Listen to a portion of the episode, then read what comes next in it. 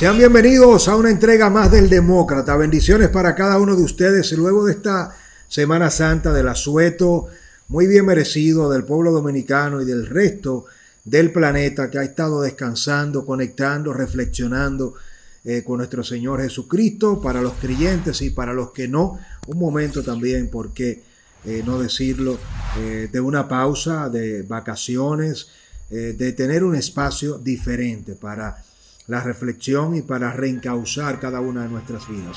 Yo soy Francisco Tavares y le invito a conectar con la propuesta del demócrata, como siempre analizando los principales temas de interés nacional e internacional en nuestras plataformas, eh, más allá de la curva y la propuesta de comunicación de un servidor. Quiero invitarles a que se suscriban en este momento, si no lo ha hecho todavía, vamos rumbo a los 100 mil suscriptores y quiero contar contigo para seguir creciendo en esta gran apuesta. Bueno, señores, a propósito del lamentable suceso que aconteció eh, a finales de la semana pasada con la pareja de pastores cristianos Elizabeth y Joel, todo el país, la República Dominicana, el resto del mundo, los dominicanos en el exterior, todos sufrimos esta trágica eh, noticia, este evento nefasto para toda nuestra sociedad, un trauma inolvidable eh, que causó un dolor eh, prácticamente irreparable, una Semana Santa de luto para toda la República Dominicana y obviamente de manera muy marcada para las familias de Elizabeth y de Joel. A propósito de todas las crisis generadas eh, en torno a este hecho, la gota que derramó el vaso en torno a la Policía Nacional, el presidente de la República, Luis Abinader, a propósito de una solicitud que le hiciera el Consejo Superior de la Policía Nacional, pone en retiro a más de 350 oficiales de la Policía Nacional. La operación limpieza que tanto hemos reclamado parece haber iniciado y nosotros tenemos los detalles de inmediato. El presidente Luis Abinader dispuso el retiro de estos 350 oficiales, partiendo del hecho de que todos habían cumplido la suficiente edad o antigüedad en el servicio. Son los dos parámetros que se toman en cuenta tanto en los organismos castrenses como en la Policía Nacional a partir de lo que establecen eh, las leyes orgánicas de la policía y eh, de eh, cada uno de los cuerpos militares que componen el Ministerio de Defensa de la República Dominicana. En este caso, la Policía Nacional ha estado pasando por un reclamo, por eh, un, eh, si se quiere, evento eh, irrevocable, impostergable, de reforma para unos y nosotros hemos planteado que hay que refundar la Policía Nacional, que hay que crear una nueva Policía Nacional.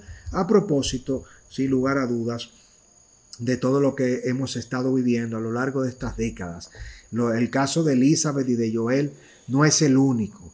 Estamos hablando de que hemos estado sufriendo los dominicanos de la mano eh, de estos policías corruptos, de los policías criminales, de los policías que son cómplices eh, de las estructuras mafiosas organizadas, espontáneas, dentro y fuera de la Policía Nacional. Y eh, parte del reclamo ha sido que se revise toda la estructura organizacional de la policía, que se empiecen por poner en retiro a una gran cantidad de oficiales que han estado formando parte de esa historia nefasta de la Policía Nacional. De más está decir que nosotros, como bien ustedes saben, que es un tema de responsabilidad compartida, eh, no podemos generalizar. No son todos los policías corruptos, no son todos los policías delincuentes, no son todos malos. Hay excepciones, claro que los hay, siempre, en todas las instituciones, y la policía no es la excepción. Hay policías serios, hay policías comprometidos, hay policías con principios. Esos son quizás los menos, pero ese grupo no tiene mando. Ese es el grupo que no se asciende, ese es el grupo de los policías serios que no se le da mando, que no se le da control.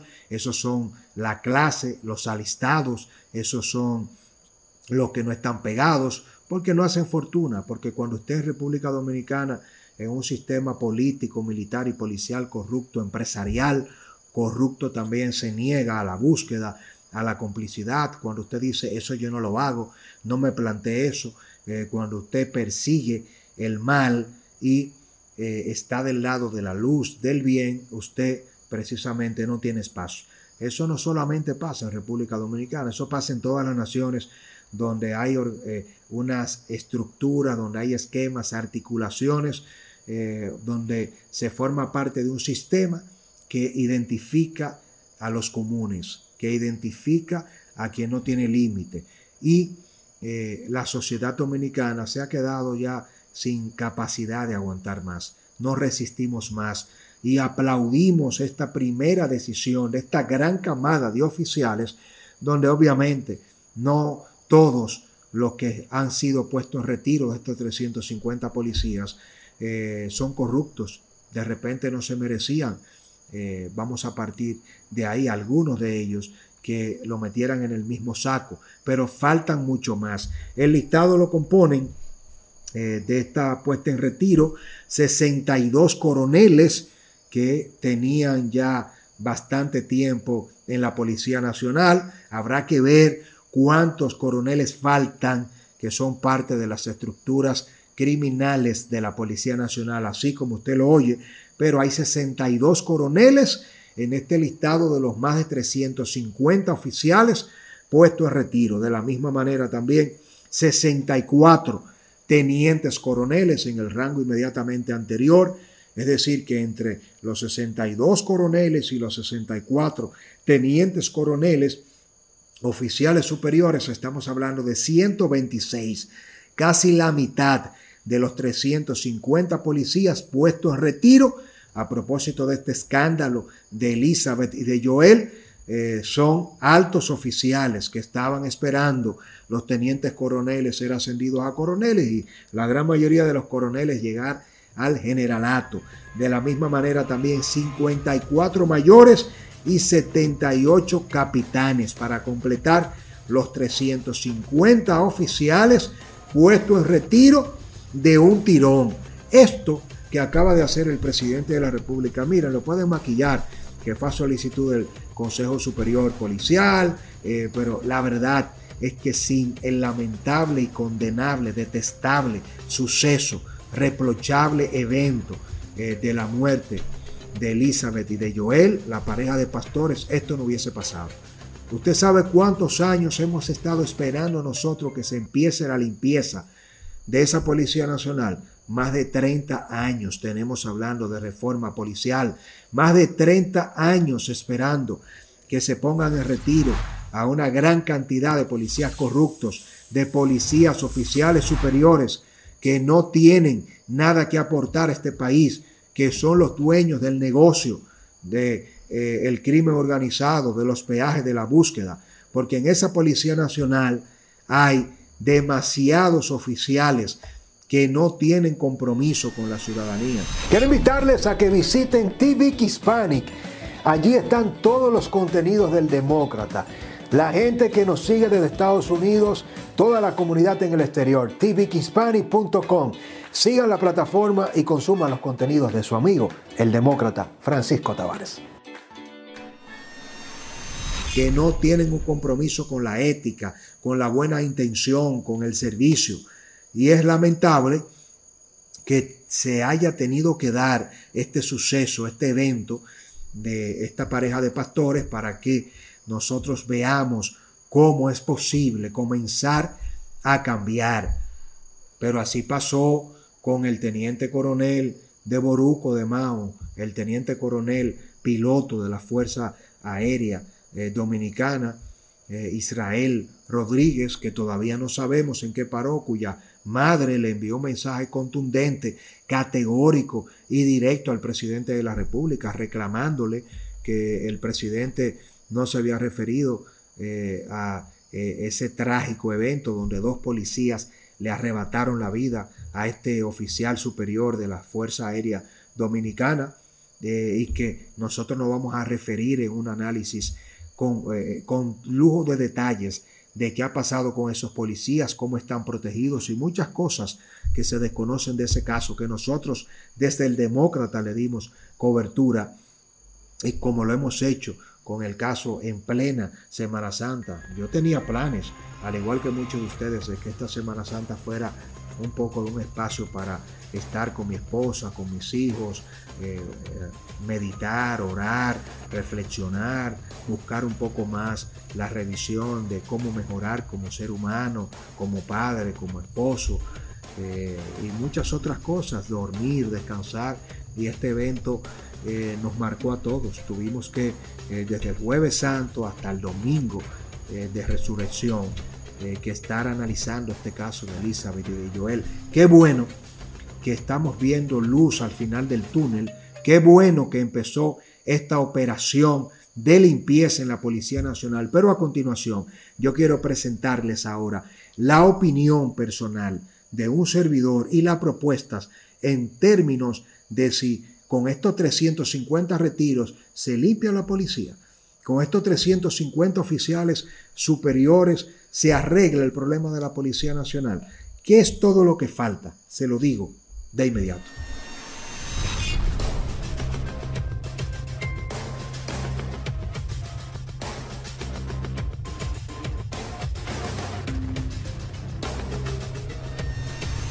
Bueno, muchas gracias por conectar con nosotros. No quiero cansarles, pero este es el momento de que usted se suscriba. Son muchos los seguidores que consumen nuestros contenidos y que no han activado la campanita. Váyase al enlace que está debajo inmediatamente active la campanita y déle un like eh, para que reciba las notificaciones y, sea de los primeros eh, que se entere cuando nosotros analicemos los contenidos políticos a nivel local e internacional. Miren, que yo pienso que si bien es cierto, este es un primer mensaje, la Policía Nacional tiene eh, más de 38 mil miembros, una gran mayoría de esos policías están viciados, están comprometidos, están dañados, forman parte de las estructuras de búsqueda, de los peajes, del control, eh, de eh, eh, esos esquemas que por todas las vías tienen incluso metas de efectivo que producir, que no cumplen una función para la República Dominicana del siglo XXI a la que todos aspiramos, que no son salvables, entonces, evidentemente, es muy difícil agarrar y llevarse el 90% de la clase policial. Vamos a partir del hecho de que hay un 10, un 20% de policías serios, honestos, salvables, como a mí me gusta llamar, que puedan ser eh, policías que estén a la altura de las exigencias de la sociedad, que no se corrompan, que no se dejen corromper, que no formen parte de todo lo que nosotros estamos criticando y cuestionando como sociedad. Ahora, si usted tira a todos esos policías de un solo tirón para la calle, aquí se puede formar una estructura de cierta manera parapolicial, así como en Colombia, así como conocemos eh, esas estructuras nefastas en términos de Centroamérica y del Caribe, eh, donde en Honduras, en Guatemala, en El Salvador, en Bolivia, eh, se han creado esas estructuras paramilitares. Entonces hay que tener cuidado, porque si usted deja sin empleo a todos los policías que hay que sacar con capacidad, con entrenamiento, con conexiones con el crimen organizado, entonces nosotros en República Dominicana podemos amanecer eh, sin esos policías corruptos que tienen un límite, que es el uniforme, que, que lo pueden cancelar, que lo pueden poner en retiro como ha pasado ahora, y de repente si usted lo convierte en civil, eh, van a seguir armados. Y si tenían conexiones con las estructuras criminales siendo policía, imagínense cuando se vean desempleados. Entonces es muy peligroso. Si bien es cierto que este es un proceso del que muy pocas veces se habla, mi propuesta es que de alguna manera u otra el presidente de la República se encargue él mismo de, de, presidir y dirigir el diagnóstico que identifique a todos los policías salvables y buenos y que esos policías sean ascendidos, que esos policías se le creen las estructuras operativas para garantizar el mando, el control y la supervisión, despojando a la policía de todas las funciones militares y quitándole a las Fuerzas Armadas todas las funciones policiales, porque hay una mezcla policías con unas estructuras militares y los militares con funciones policiales. Hay que apostar a que los ascensos dentro de la Policía Nacional sean a partir de la meritocracia, de los principios, de los criterios éticos de seriedad, que a esos policías sea a quien más se le pague, que se le aplique un bono, un incentivo por desempeño de sus funciones y que en la medida en que cada uno de esos policías cometa faltas o participen en hechos que sean que riñan contra eh, el debido proceso y la responsabilidad al que está llamado un servidor como un policía de cara a garantizar la vida, la integridad de los ciudadanos, respetando los protocolos.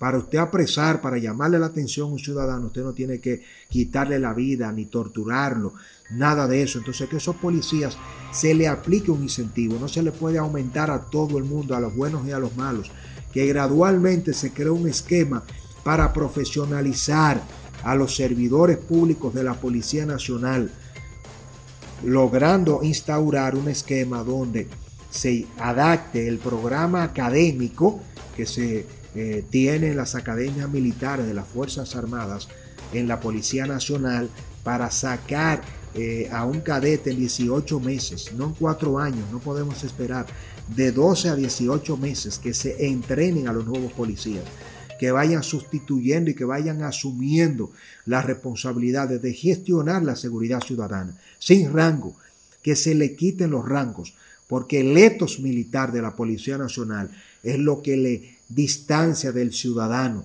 que se mire el modelo chileno, argentino de los carabinieres, que se mire la policía de Costa Rica. Costa Rica eliminó su ejército y maneja su territorio.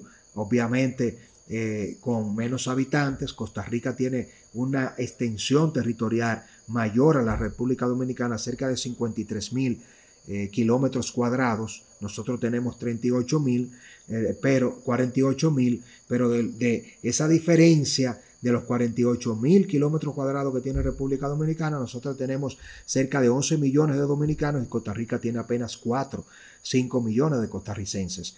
Ahora, cuando usted le suma a los dominicanos, eh, los cerca de 3 millones de haitianos que están de tránsito, que entran y salen y que viven de manera permanente en el territorio, se convierte en una población de 14 millones de habitantes. Y cuando a esos 14 millones, los 3 millones de haitianos mal contados, más los 10, 11 millones de dominicanos, más los cerca de 11 millones de turistas, el territorio nacional con los turistas, los haitianos y los dominicanos se convierte en un territorio de una superpoblación de prácticamente 20, 21 millones de seres humanos que coexisten y que se integran en la dinámica económica y social del territorio. La seguridad no solamente es para los nativos, para los dominicanos, es para los extranjeros, legales y ilegales, porque esos delinquen, esos también están económicamente activos.